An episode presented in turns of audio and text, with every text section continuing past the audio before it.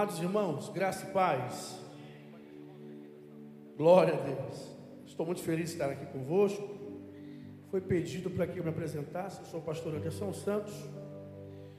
Eu sou pastor sênior da Adeja de Semani, igreja localizada ali em Nova Aurora, Belfor Roxo, bem no centro. Já estamos ali trabalhando para o Senhor há pouco mais de um ano. E hoje eu me faço acompanhar do meu filho, o Abner, esse rapaz bonito, meu melhor amigo.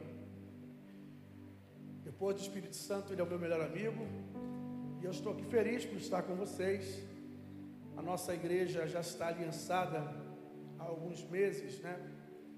Tenho enviado algumas ovelhas para cá, para o Rio, o AME. Os trabalhos têm sido muito positivo, né? O handicap desse trabalho tem nos dado um retorno muito maravilhoso. Vidas sendo transformadas, vidas sendo edificadas e cooperando para o bom trabalho do Mestre. Eu me sinto feliz de poder fazer parte aqui. Eu quero trazer um abraço de toda a igreja. Daqui a pouco eu já tenho que ir para lá. Eu estou pregando uma série de mensagens sobre crescimento. Nosso tema do ano é o ano do crescimento. E eu vou estar indo para lá. Cheguei hoje de um retiro, né? Período de oração com alguns irmãos. Alguns irmãos aqui foram até o nosso acampamento de oração. Fomos muito abençoados por Deus. Eu sou grato a Deus por essa oportunidade. Prometo não ser prolixo, não me estender muito, mas eu não vim trazer lanche, eu vim trazer janta. Quem quer comida boa? E eu tenho certeza que o bom mestre vai usar esse garçom para entregar aquilo que ele já preparou. Alvine, Sandrinho, a Pri, turma, né? Os amigos de muitos anos. Vini, eu discipulei ele. Cadê ele? Conseguiu sumir no meio da multidão. Está ali no, no som ali. É um, é um filho do coração. Eu gosto muito dele, pessoalmente, como pessoa e também como um amigo. E eu falei, Vini, ele me perguntou qual o tema, pastor, da mensagem. Eu estava com um outro amigo, eu não uso telefone. E eu falei, fala para ele que o céu ainda não deu o sinal. Quando foi aqui no culto, o Senhor deu. Então vai ser o que Deus mandou. Salmo 46. Salmo 46. Verso 9. Hoje eu vim tão a caráter que eu trouxe até uma Bíblia que eu tenho, Batista. A tradução aqui, está o cantor. Porque na verdade a minha família é dividida entre assembleanos e batistas. Então eu sou um batisbleia. Então eu estou à vontade. A minha infância foi nas EBFs da Batista. Meus primos são pastores batistas. Os outros são assembleanos. E todo mundo é crente para a glória de Deus. Salvo, lavado e remido no sangue do Cordeiro. A minha esposa não pôde vir, estamos com um casal de pastores em casa, é, hospedando eles, então ela teve que ficar lá porque o compromisso deles não iria coadunar com o horário. Então eu falei, você fica, atende aos amados e eu vou acompanhado do filhão aqui. Todos acharam? Salmo 46, verso 9. Deixa eu ver se a tradução está a mesma. Eu vou ler ali. Eu gosto dessa tradução. Eu uso ela, inclusive. A King James atualizada. Ele dá fim às guerras até os confins da terra. Quebra o arco, despedaça a lança, com chamas destrói os carros de fogo. Almeida vai dizer: Ele põe fim às guerras até os confins da terra. Quebra o arco, corta a lança e queima os carros no fogo. Vamos orar? Senhor, nós te louvamos, nós te bendizemos, porque tu és bom. Se tem uma coisa que todos aqui fazem questão de declarar, é que a tua benignidade dura para sempre. Que bom é saber, Senhor, que o seu povo ama a sua voz, anseia em ouvir a sua palavra, e que ela, Senhor, nunca volta vazia. Antes ela vai cumprindo o propósito para o qual ela foi enviada e nesta noite não será diferente. O Senhor há de falar conosco de um modo tão íntimo e particular.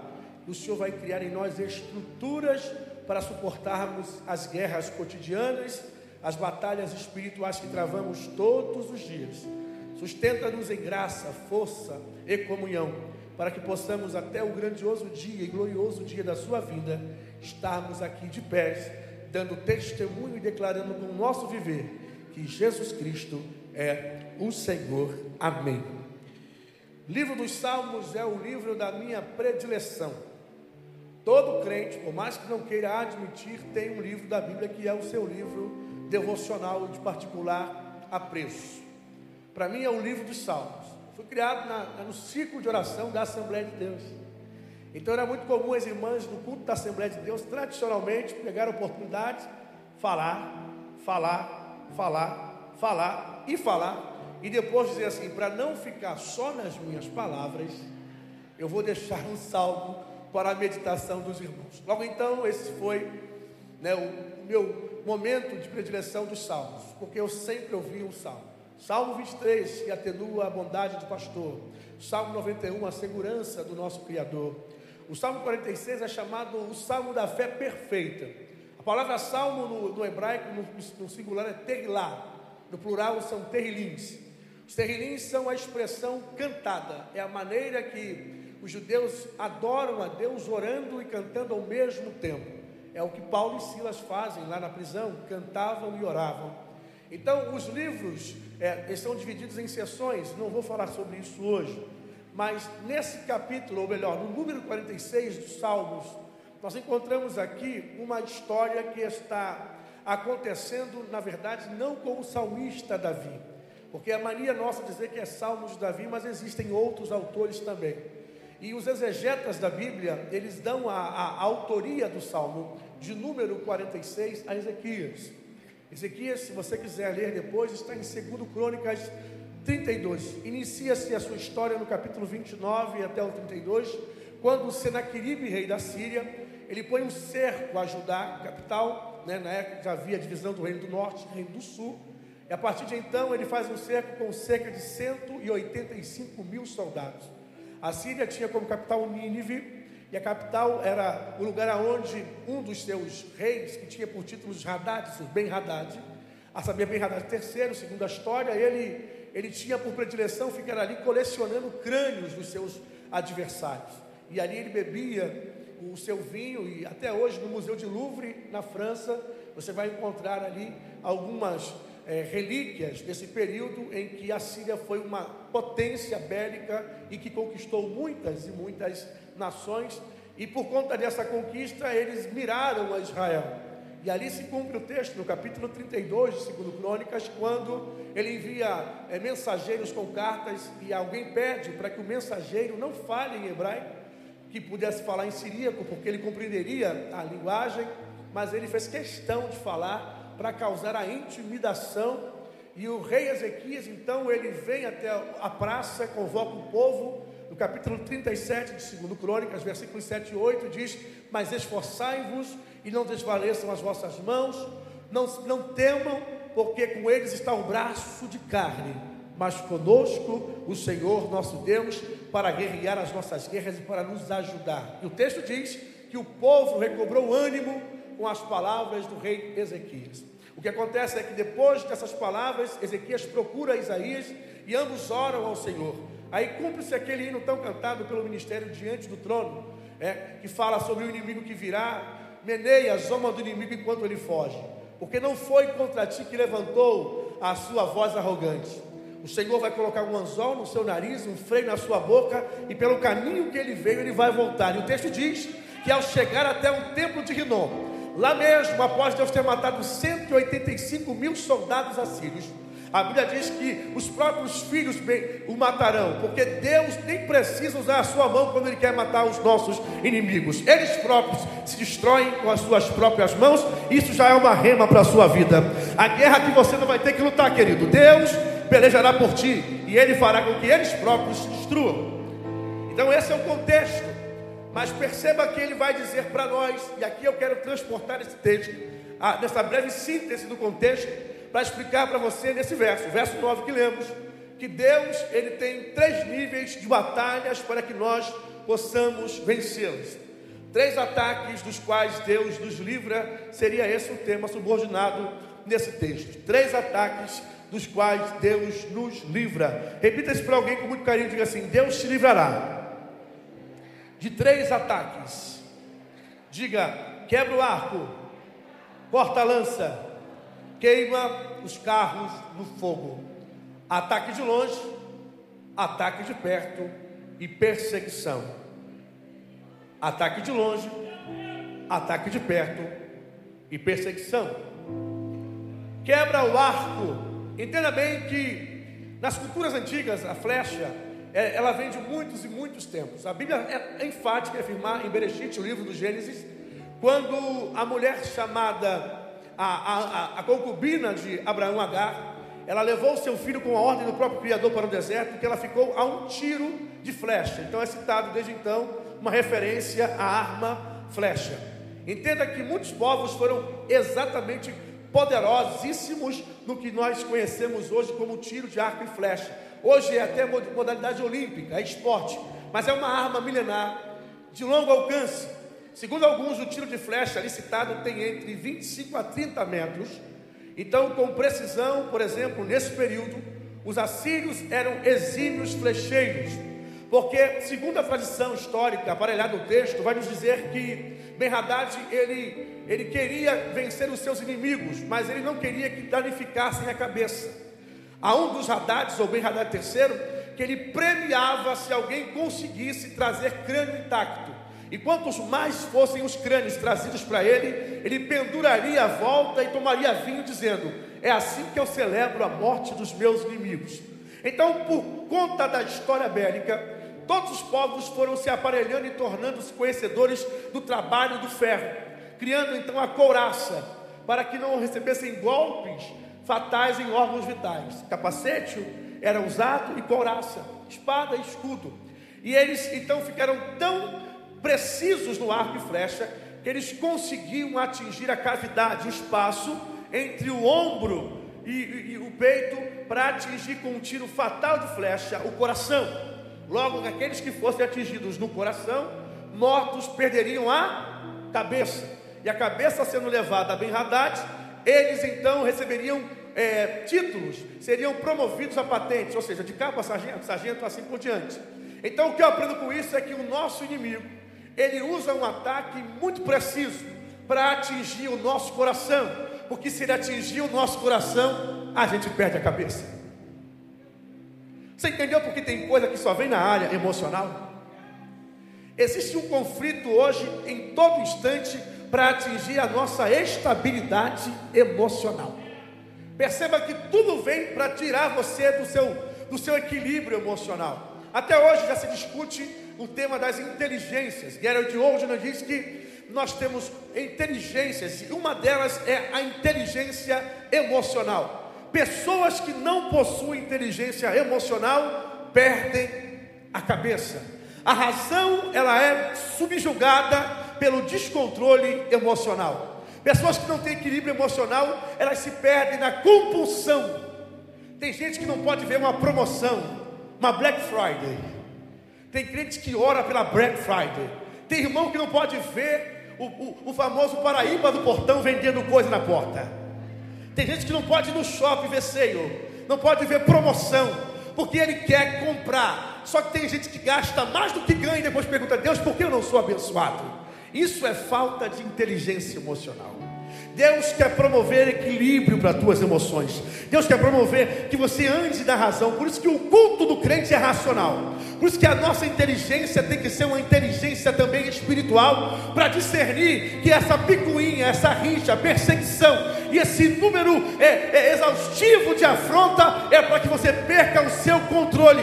Mas o texto acaba de nos informar que para o ataque à distância, para roubar a nossa paz, Deus está dizendo que Ele é capaz de quebrar o arco. Ele é poderoso para quebrar o arco. Eu me lembro que no ano de 2003, na casa de irmã Lenilda Germano de Sá, a minha mamãe, eu lembro que estando lá todos os dias, era todos os dias, alguém ligava, as pessoas atendiam e do outro lado ficava um silêncio, e aquilo começou a me, me inquietar. Eu disse, mamãe, quando tocar o telefone, eu já tinha entrado em jejum e oração. Quando tocar o telefone, deixa eu atender dessa vez. E eu lembro que os meus irmãos, o Edmar, o Bebeto, ficavam falando, falando, falando. Eu falei, não, a próxima é minha. E ele, para com isso. Você fica ligando para cá tarde da noite, para com isso, para com isso. E eu, aquilo foi me inquietando, irmão, sabe? Aí eu entrei no propósito de oração, três da tarde, passei a orar todo dia. E eu me recordo que quando o telefone tocou, parecia até o Big Brother. Eu saí correndo, peguei o telefone e falei, agora é comigo. E quando eu atendi, eu falei assim: espírito de perturbação, você está repreendido em nome de Jesus. Nunca mais ligou. Quem entendeu isso aqui? Deus está dizendo que o ataque à distância na tua vida, as perturbações que vêm de longe, estão com dias contados, porque o Deus que quebra o arco se levanta nesta noite aqui pelo povo da Bibane, por quem está na internet, e está dizendo: hoje eu ponho fim aos ataques à distância. Ou eu sinto Jesus aqui. Você já entendeu? Ataque à distância. Coisa que você não espera quando você vê chegou. Agora entenda uma coisa. Deus não não desfaz. Deus não desmonta. Deus quebra. Pegou? Porque se desfazer, alguém pode fazer novamente se desmontar, alguém pode montar novamente. Deus, ele vai lá e. Você pode fazer profeticamente esse sinal. Deus vai lá e. Deus vai lá e. Nessa noite, Deus está indo lá e está aqui. Receba paz na tua casa. Tudo que veio para perturbar você sua família, seu ministério. Nessa noite, o Sabaote, o Jeová Sabaote, o Senhor dos Exércitos, se levantou nesta casa e está declarando: Eu estou quebrando o arco em favor da sua vida. Se você recebe essa palavra, manifeste uma adoração a Ele em nome de Jesus. Bendito seja Deus para todos sempre. Então, o primeiro ataque é o ataque à distância. O ataque à distância é terrível. Mas o segundo está no próprio texto. Ele quebra o arco e corta a lança. Eu não sei, eu quando era mais jovem eu pratiquei Kung Fu. Eu até me, me isentei disso, Kung Fu é muito místico, é muito envolvido com bruxaria chinesa. O meu Shogun, meu mestre, era muito ligado ao, ao culto panteísta. Ele quase me introduziu nesse caminho. Eu me recordo dele falar coisas terríveis sobre os cães de Shaolin, que existe, o grupo dos monges. E quando eu estudava sobre a cultura chinesa, eu descobri que a guarda Ming era uma guarda extremamente habilidosa com a lança. Na guarda chinesa, no Império Chinês, no auro do Império Chinês, os guardas do palácio real, eles usavam a lança. Não era o nunchaku, não era a espada, não era a daga, não era as shurikens, eram, era de fato a lança. Porque a palavra, até a etimologia já está te dando a ideia. Pode ser arremessada, é uma lança. Então ela é uma arma que ela tem tripla função. É uma arma de ataque, defesa e também pode ser arremessada. Então, lutar nesse segundo nível é o ataque de perto. Jesus disse que o inimigo do homem seria os da sua própria casa. Existem momentos em que a gente não sabe discernir, porque quem não fita os olhos do seu oponente corre o risco de ser alvo de uma lança. Perceba bem que Davi, quando foi comissionado para ir até o palácio real, quando ele leva a sua arma para que o espírito mau saísse de Saul, o texto sagrado diz que em determinada ocasião, à mesa, Saul tentou cravar com a lança Davi na parede. E a ideia de cravar na parede me lembra muito a ideia de relógio. Relógio e quadro. Quem põe relógio na parede, quadro, me dá a ideia de lança. No contexto que eu estou falando. Porque quando a lança é arremessada e Davi fosse colocado preso à parede, é como se Saul dissesse: todos vão vê-lo morto. Porque tem gente que não só quer matar, mas quer expor. E não há de se esquecer que no ápice da dor, após o Calvário, o brado Tetelestai, Jesus teve perfurado o seu lado com uma. Já era alguém preso, já era alguém até morto, mas ainda tem alguém catucando, porque a lança é a arma da covardia, a lança é a arma da traição, a lança é a arma que não respeita nem o seu pior momento, porque tem gente que consegue te ver no pior momento e ainda assim te ferir. Tem gente que consegue te ver no pior momento, mais dorido, mais sofrido, e ainda assim te ferir. Só que Jesus dá uma lição muito poderosa, isso aqui é para te vibrar, saltar e glorificar. Porque quando alguém catuca ele no seu pior momento, despido, ferido, crucificado, ele, ele faz jorrar da sua pleura sangue e faz jorrar água. Como quem diz, tu vem com o teu pior e eu estou te dando o meu melhor, mesmo no meu pior momento. Porque a gente não devolve ferida a gente devolve vida para quem nos fere, a gente devolve amor para quem nos afronta, a gente devolve perdão para quem nos quer mal, porque nós somos da cruz e nós não somos da lança.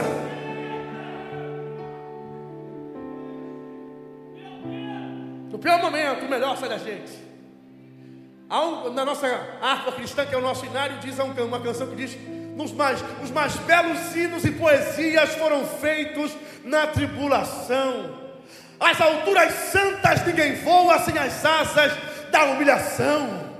A gente às vezes está ferido, está na cruz, mas tem vida jorrando ainda. A moça diz que ainda tem vida aí.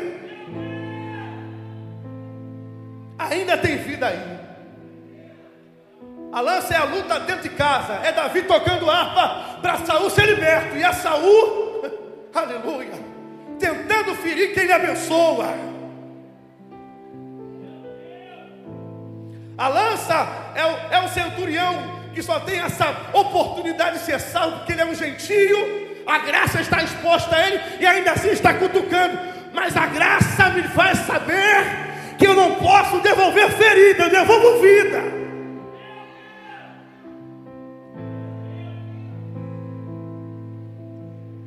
Então, qual é a receita para quem luta o ataque da lança? Não tire os olhos de quem pode de arremessar. Perceba que o verbo apresenta a mesma ideia. Se, se o arco ele quebra a lança, ele corta. Não dá para emendar a lança. Não dá para reciclar a lança. Uma vez cortada, só serve para fazer fogueira. Você entendeu isso aqui? Lance a luta de perto. É a gente que, que caminha com Deus, é a gente que ora, que sai de um culto desse e às vezes pensa: acabou o culto, eu tenho que enfrentar uma realidade lá dentro de casa. Porque às vezes tem pessoas que não conseguem entender que nem todos que estão aqui já podem exclamar: Eu e minha casa servimos ao Senhor. Ainda tem um marido que não está convertido, talvez a esposa, o filho, que, que desde sexta-feira saiu e você não sabe onde ele está e que a gente está até orando para que talvez volte, que alguns nem voltam, mas eu vim dizer que nessa noite, o mesmo Deus que acabou com um ataque à distância, está declarando: eu vou acabar com o um ataque de perto também. Eu, eu vim profetizar essa, eu estou ouvindo da oração, irmão. Eu vim aqui profetizar para alguém que esse, esse ataque constante, exaustivo, dioturno, perturbador, que lhe rouba a paz, está chegando ao fim hoje. Oh glória, oh glória, oh glória.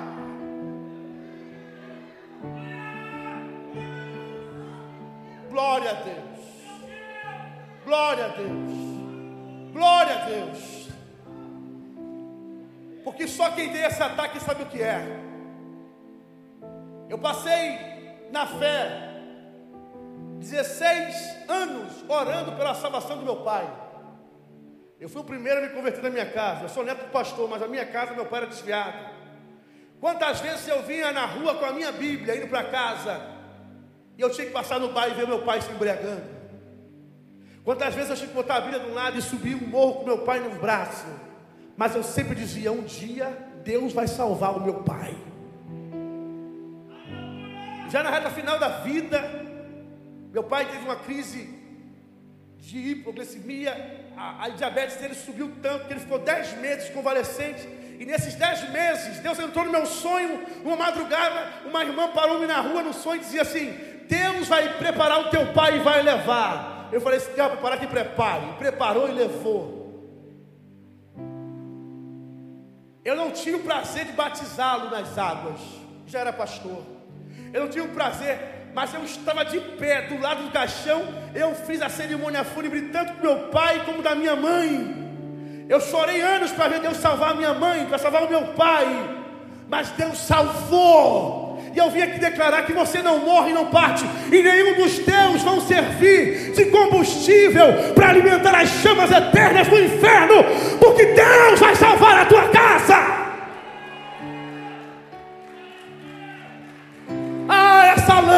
vai ser cortada. Essa lança será cortada. Essa lança será cortada. Você percebe? o diabo ele começa atacando de longe, aí ele traz o ataque para perto. Não podia ser o contrário? Não, é de fora para dentro. Não é assim? Aqui não tem esse tipo de gente, não. Aqui na Pibane, não. Mas andando por aí, a gente acha. Tem gente que não faz, não quer deixar o outro fazer que não ajuda e não quer deixar o outro ajudar, que não soma e não quer deixar que o outro venha somar. Aqui não tem não. Isso é lança. Isso fere. Isso machuca.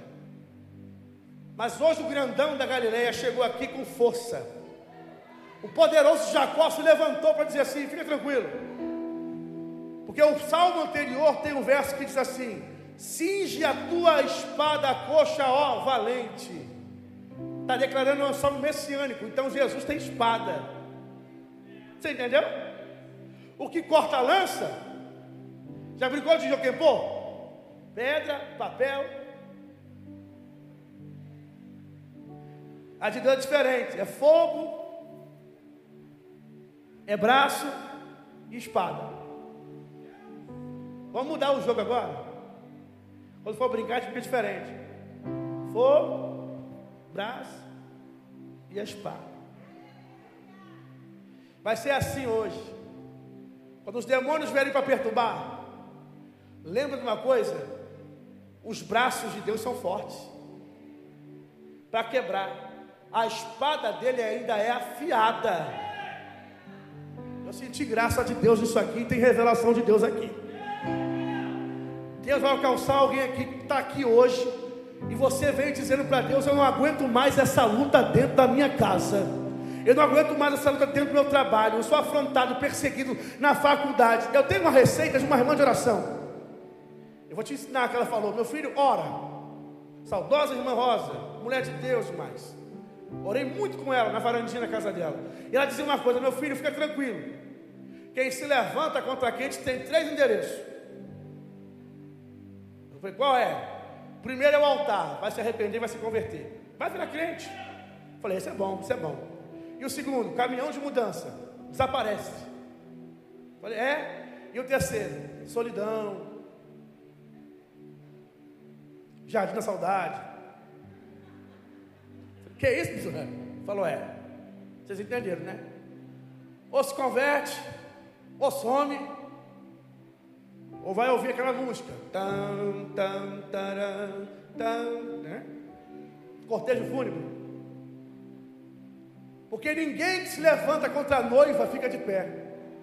E eu vim aqui debaixo de uma autoridade profética para declarar ao cosmocrata dessa região, ao espírito que impede vidas de entrarem sobre esse lugar e para esse lugar.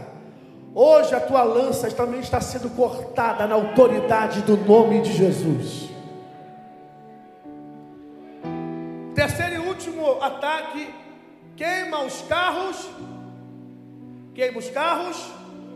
Então o que eu aprendo é que carro é para perseguir. O terceiro ataque é a perseguição. Mas ninguém aqui está sendo perseguido, né? Ninguém aqui está sofrendo com perseguição.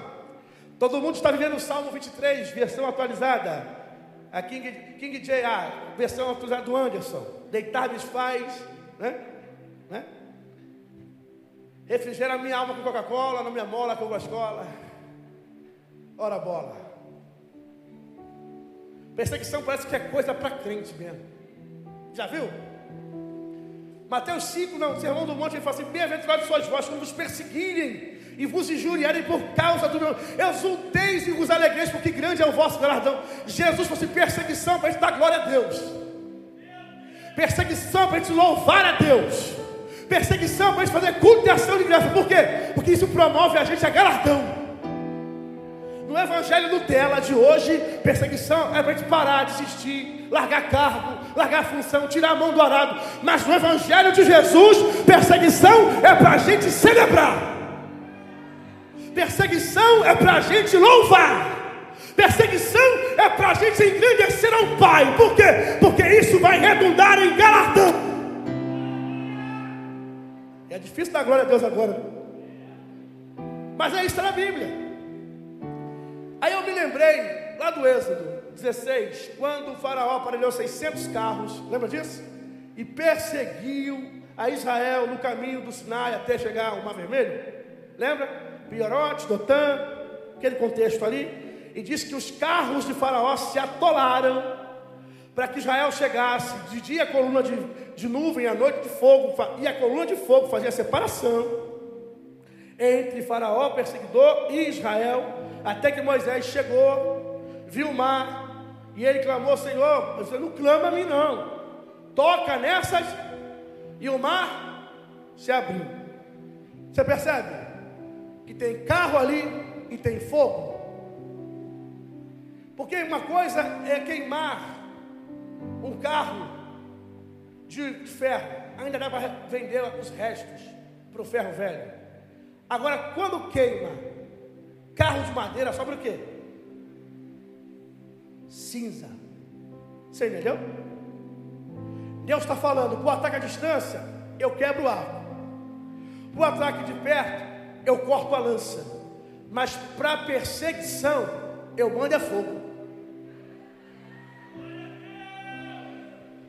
Eu estou todo arrepiado aqui porque Deus está falando comigo. Você está profetizando e tem demônios que estão na atmosfera furiosos porque essa palavra está movendo no reino do Espírito e toda oposição contra esse trabalho, esse ministério, está ouvindo Deus de Israel dizer: não toca, não persegue, não mexe, porque eu me levantei para fazer.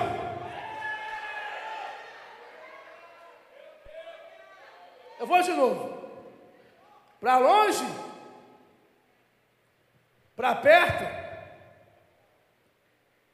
e para perseguidor. Para perseguidor? Para perseguição? Já viu que Deus gosta de usar fogo? Deus, nosso Deus, é um fogo consumidor. Daniel diz que debaixo do seu trono corria um rio de fogo. Os serafins são seres que fumegam. A brasa tocou os lábios de Isaías. No Carmelo, quando Elias orou o fogo, quando Abraão ofereceu a sua oferta ao fogo, quando Manoá, pai de Sansão, colocou o cabrito na pedra, veio o fogo e. Tu está achando que está faltando fogo? O céu tem fogo de sobra, meu filho. Quanto mais perseguição vier, mais fogo Deus vai. O que eu quero dizer com isso? É que a partir de hoje, se você acredita nisso, levanta uma mão, mas se acredita muito, levanta as duas. Deus está liberando o fogo, e fogo é a resposta para pôr fim a todo tipo de perseguição. Eu declaro isso aqui na autoridade do nome do Senhor Jesus Cristo. O fogo é para pôr fim, porque vamos lá, vai que alguém dá uma de doido, bota uma fita isolante, durex, tentando emendar arco e tentando emendar lança. Agora eu quero ver reconstruir cinza. Deixa eu contar para vocês uma experiência. No ano 2010, eu trabalhei como mote. Mote era mão de obra temporária do correio. Mão de obra temporária. E essa porta de trabalho se abriu para mim num período de muita escassez, muita dificuldade. Filho recém-nascido, uma luta terrível. E eu me recordo que o gerente do CDD que eu trabalhava, que é o Centro de Distribuição Domiciliar, começou a me perseguir. E aí ele tinha uma estratégia. O que ele fazia? Ele colocava todo o funcionário que ele não queria que ficasse no setor dele, que era mote, porque é um cargo ligado a, pessoas públicas que vão indicar a gente. Ele colocava no setor aqui no bairro das Graças, em Belfor Roxo. Ali ninguém consegue dar conta. As cartas ali sempre, os escaninhos, que é onde põe as cartas, alguém que é do correio deve saber o que eu estou falando, não dá conta, não dá vazão. E ele começou a perseguir, perseguir, perseguir terrivelmente. A ponto de eu trabalhar e ele não enviar minha folha de ponto, eu não receber. Irmão, crente é crente, até mexer com o dinheiro do teu filho, do leite do teu filho, das tuas contas. E eu fui falar com ele, mas foi como crente. Cheguei lá e ele falou assim: Mas você está aqui, eu não queria você aqui. Eu falei assim: Rapaz, nem eu queria estar aqui, eu estou aqui porque eu preciso. E aí conversamos dentro do setor dele, que era a gerência. E quando eu saí, ele veio atrás de mim, esbravejando, gritando. E eu lembro que foi assim engraçado. Eu estava com o senhor sozinho lá dentro. Agora, o senhor não gritou? E foi aquele espetáculo. Eu me lembro que eu pensei na graça, pensei na fé, pensei no testemunho. Eu já era vice-pastor de igreja na época. Falei, Jesus me dá graça. Fui para casa. E aí eu me lembrei de novo de Irmã Rosa. E eu fiquei com aquela cena na minha cabeça três noites. Três noites. Irmãos, isso aqui não é receita de pó do pilim pim pim e nem é magia negra, mas é coisa de crente que ora. Quem aqui é da oração? Quem aqui gosta da oração? Eu falei, Senhor, eu vou te dar três orações de meia-noite. Eu vou orar meia-noite, porque Paulo se orou meia-noite. Os portões de Gaza assim, foram rompidos meia-noite. Meia-noite, isso grito, aí veio o novo. Então o Senhor guarda meia-noite também. E eu dobrei o meu joelho da minha sala e falei, Senhor, tu sabe, pela minha natureza, e aqui me lembra muito o pastor Luciano Subirá, ele fala que ele não é sanguíneo, ele é hemorrágico. Eu também. E eu chorava, dizia, Senhor, meu filho está ali no quarto. O Senhor disse que ia cuidar dele, eu sei que o Senhor cuida, mas eu trabalhei. E a tua palavra diz que o Senhor diz que digno é o trabalhador do seu salário. E eu fiquei orando, três noites. Isso foi uma sexta e passou um sábado, um domingo, quando foi? Uma terça-feira, terça-feira, irmãos. O, hoje a minha ovelha, o Orimar chegou a trabalhar junto comigo e falou assim: Cara, o que, que você fez? Eu falei: Eu fiz o quê? Em relação a Fulano. Falei: Orei, ué. Sou crente? Falei: O quê? Tem que orar. Falei assim: Então Deus ouviu tua oração. Falei: Por quê? Deus ouviu tua oração, cara. Por quê? Ele te tirou de lá, não tirou? Por tua causa, eu não sei o que aconteceu na instância lá de cima. Veio uma ordem que ele foi rebaixado de posto, perdeu a portaria e foi mandado para um outro setor. Você entendeu? Só maluco persegue crente. Só sem juízo persegue quem tem vida com Deus. Ai daquele que se levanta contra o ungido, uma ungida do Senhor. Você pode ficar sobre os seus pés?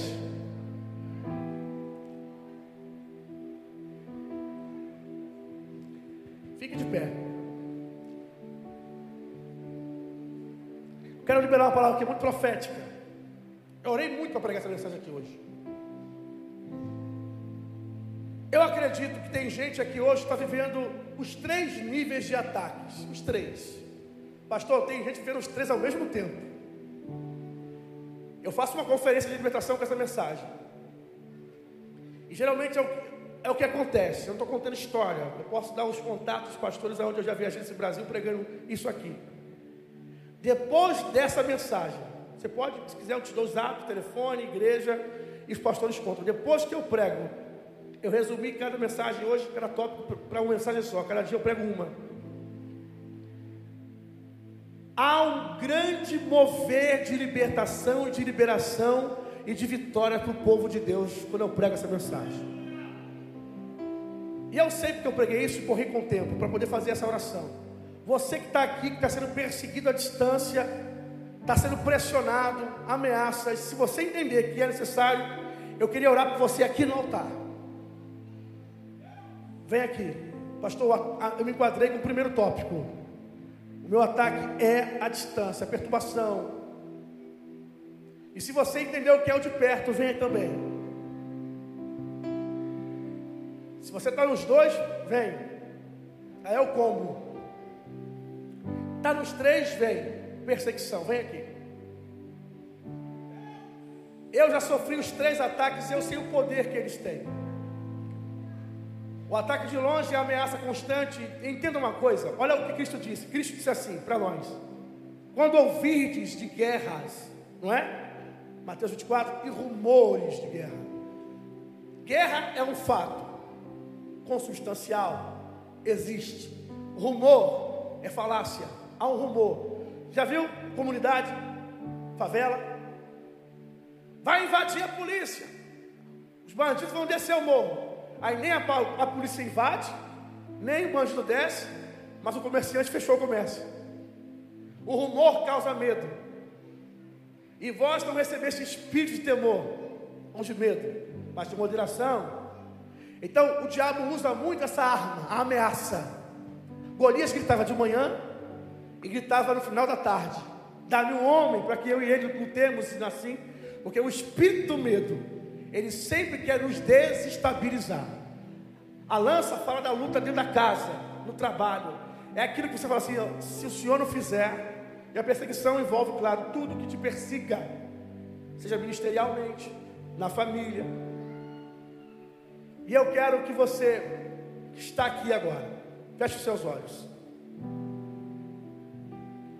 Pai Celestial, eu te louvo eu te louvo porque eu sei que o Senhor não fala com ausentes. Esses que estão aqui no altar são aqueles que se identificaram com a palavra. E eu sei como é vir ao altar porque eu faço sempre isso, Senhor. Eu entendo que o altar determina a história. O altar muda a estação. O altar traz avivamento. E os teus filhos vêm ao altar agora oferecer uma, uma oração, um rogo, uma súplica, para que o Senhor os livre desses ataques que estão sendo deflagrados contra as suas respectivas vidas o ataque da lança, do arco, o ataque da perseguição dos carros. Agora, Senhor, enquanto os teus filhos estão aqui, envia anjos, porque está escrito que o Senhor dará ordem aos seus anjos ao nosso respeito, para nos livrar, e praga alguma chegará à nossa tenda. Aleluia. Praga alguma, Senhor. Visita essa guerra que está sendo talvez gerenciada no emocional, dentro da alma, talvez a pessoa está aqui com a ameaça do corte de luz, com a ameaça do despejo e, e os telefonemas de cobrança. Mas hoje o Senhor determinou falar com o seu povo que vai pôr fim às guerras até os confins da terra, quebrando arco, cortando lança e queimando os carros no fogo.